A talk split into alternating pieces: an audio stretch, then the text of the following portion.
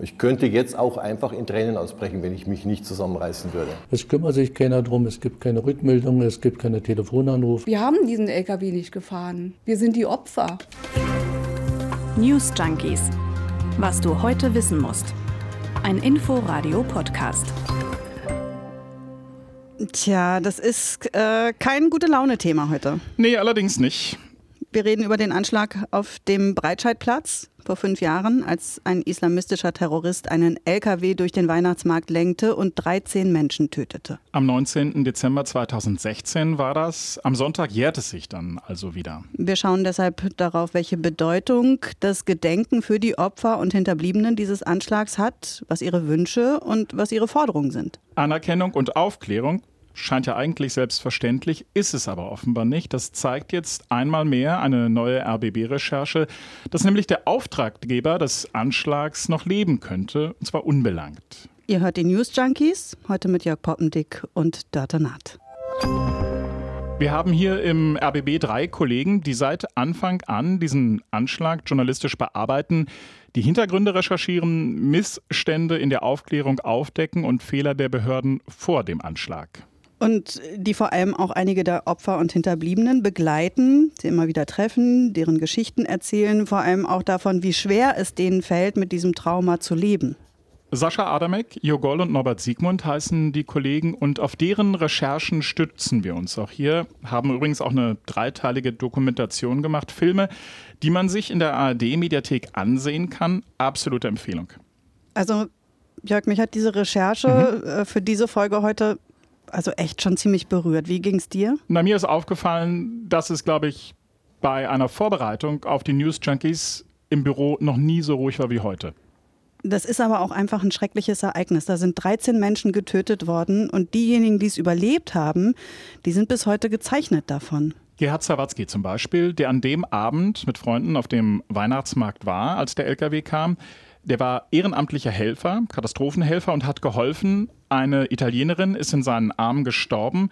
Einem anderen Mann hat er wahrscheinlich das Leben gerettet. Ich war äh, wir, insgesamt ungefähr eineinhalb Stunden damit beschäftigt, ihn wach zu halten, ihn am Leben zu halten, ja, ihm zu sagen, dass er, dass er jetzt nicht einschlafen darf.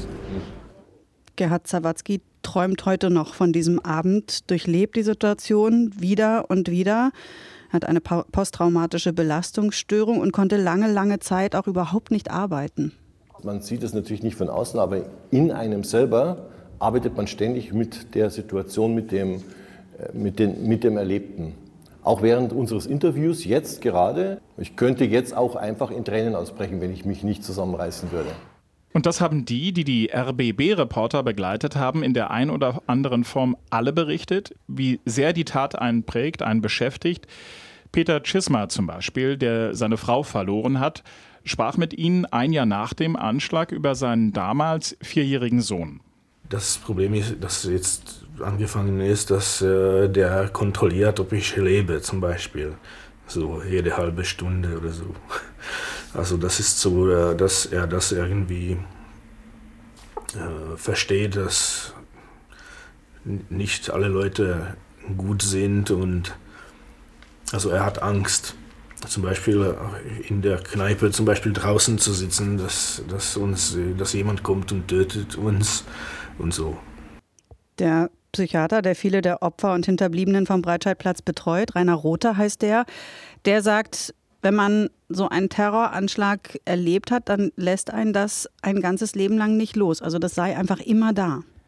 An der Gedächtniskirche am Breitscheidplatz gibt es eine Gedenkstätte. Da stehen die Namen der Todesopfer auf den Treppenstufen zur Kirche. Da wird am Sonntag auch die Gedenkfeier stattfinden. Um 20.02 Uhr, also der Uhrzeit des Anschlags, werden dann die Glocken der Gedächtniskirche 13 Mal läuten für die Todesopfer. Der Bundespräsident Frank-Walter Steinmeier wird da sein und der noch regierende Bürgermeister Michael Müller.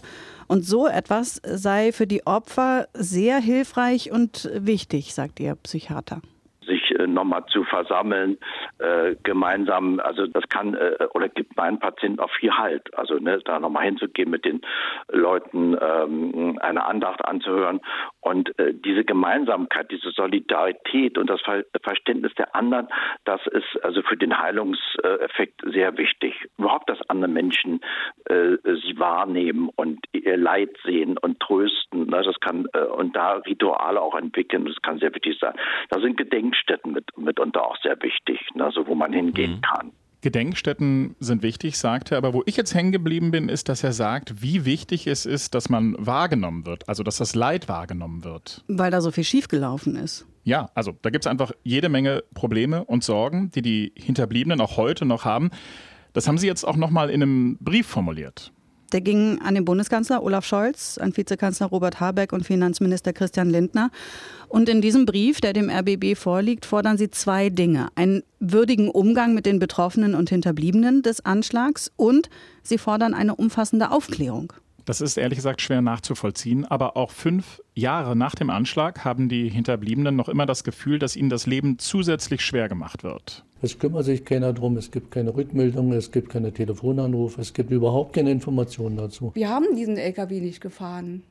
Wir sind die Opfer. Einmal bin ich sehr enttäuscht von Deutschland, dass wir in Deutschland nicht ein System haben, das ein Opfer oder Betroffene eines Anschlags, der ja auf die Gesellschaft gemacht worden ist, dass sich Deutschland dermaßen leicht aus der Affäre zieht. Und ich muss mich hier richtig zusammenreißen. Ich werde da so wütend, wenn ich darüber nachdenke und das ausspreche, dass ich mich zusammenreißen muss und nicht zu schreien. Der Psychiater Rainer Rothe, der spricht von einer Demütigung durch die Behörden. Und das ja auch nicht zum ersten Mal. Der hat bereits mehrfach offene Briefe geschrieben an die Politik. Da geht es unter anderem um Fehler, die direkt im Anschluss an den Anschlag gemacht wurden, dass zum Beispiel die Hinterbliebenen nicht aufgeklärt worden sind über posttraumatische Belastungsstörung. Also die wussten nicht um die Symptome. Und das ist aber wichtig, denn je länger so eine Störung unbehandelt bleibt, desto schlechter ist die Prognose. Was Roth aber auch berichtet, ist, dass sich viele der Hinterbliebenen weiterhin einmal im Jahr einer Untersuchung unterziehen müssen. Da wird dann der Grad der Schädigung immer wieder neu festgestellt. Das empfinden viele als entwürdigend und das macht was mit den Menschen, so Rote im Film unserer Kollegen. Sie verlieren den Glauben an Gerechtigkeit, die verlieren, den Glauben an Menschlichkeit. Sie, äh, sie fühlen sich alleine im Stich gelassen, verzweifelt, ohnmächtig. Und dann kommt bei manchen das Gefühl der Sinnlosigkeit. Das heißt, die meisten vom Breitscheidplatz oder von Terror sind zutiefst verbittert. Und der Verbitterungsstörung geht zentral in die schwere Depression. Und dazu muss man sagen, es geht da um keine großen Summen. Also wir reden von deutlich unter 200 Euro im Monat. Die Hinterbliebenen fordern da Großzügigkeit vom Staat und verweisen darauf, dass das in Ländern wie Frankreich oder Israel ganz anders gehandhabt wird. Einen würdigen Umgang mit den Betroffenen und Hinterbliebenen des Anschlags ist die eine Forderung in dem Brief an Scholz, Habeck und Lindner. Die andere ist, umfassende Aufklärung. Auch das ist für viele weiterhin eine große Baustelle. Es ist ja gar nichts aufgeklärt worden. Im Gegenteil, man findet ja immer wieder was Neues. Und wir haben eigentlich das Gefühl, dass wir niemals erfahren werden, was wirklich passiert ist und warum und wieso dieser Anschlag äh, hat stattfinden können.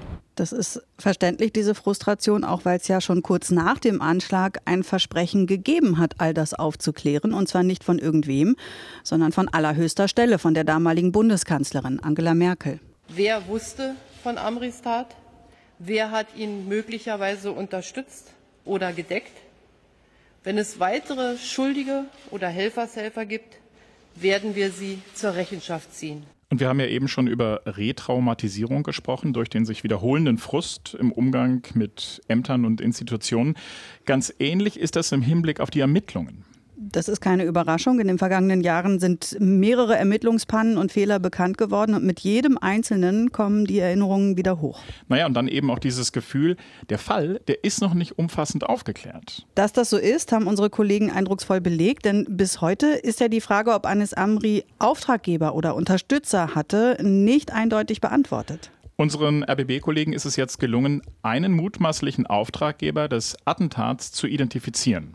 Bei dem Mann soll es sich um einen hohen Funktionär des sogenannten Islamischen Staats handeln, der unter dem Kampfnamen Abu Bara al-Iraqi bekannt wurde. Sadi Ahmed Pire hat die Identität und die Funktion dieses IS-Kämpfers bestätigt. Pire hat seine Informationen aus irakischen Sicherheitskreisen.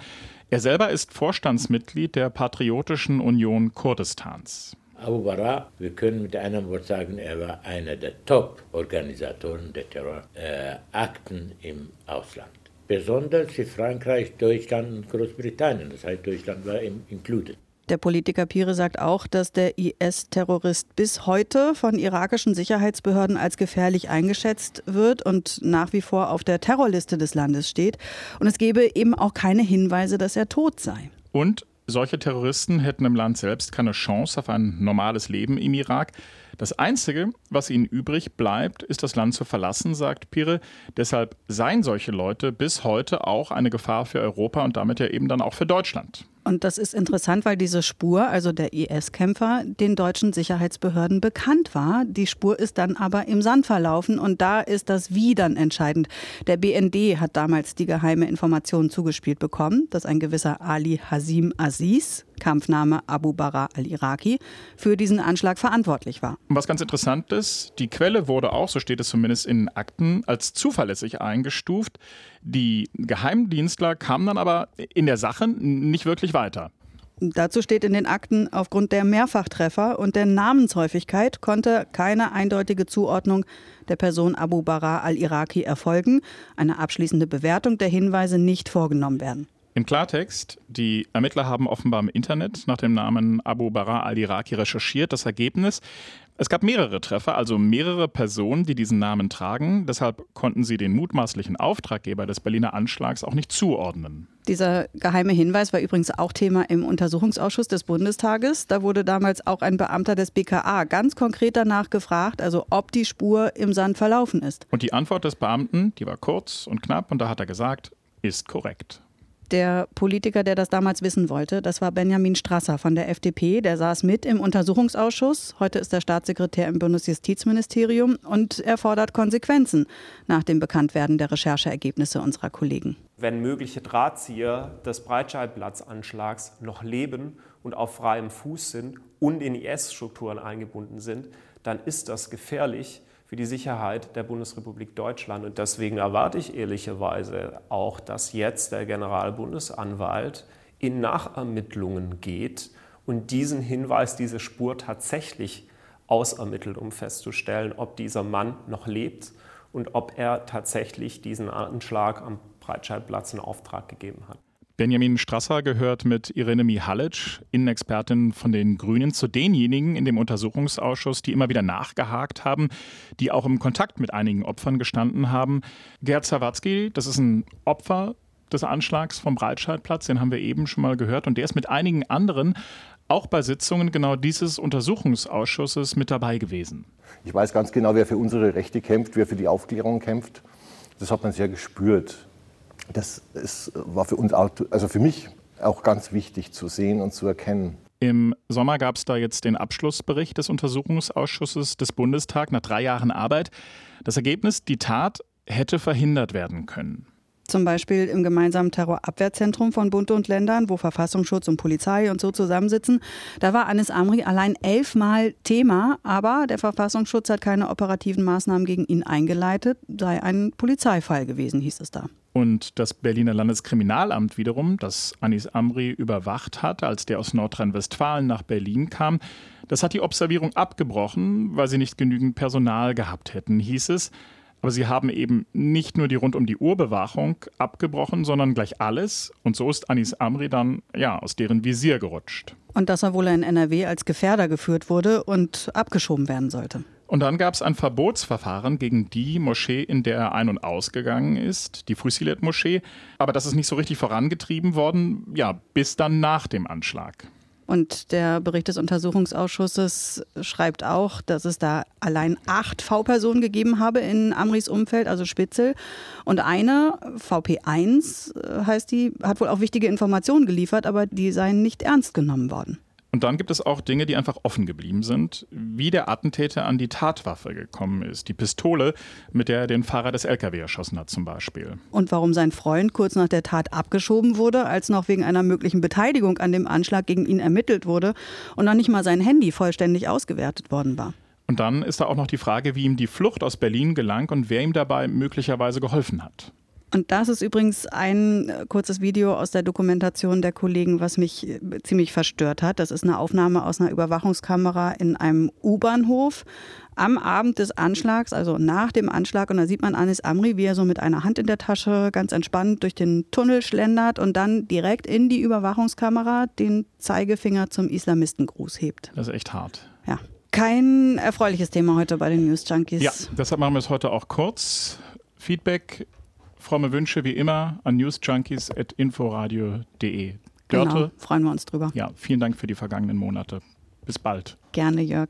Tschüss. Euch schönes Wochenende. Tschüss. News Junkies. Was du heute wissen musst. Ein Podcast von Inforadio. Wir lieben das Warum.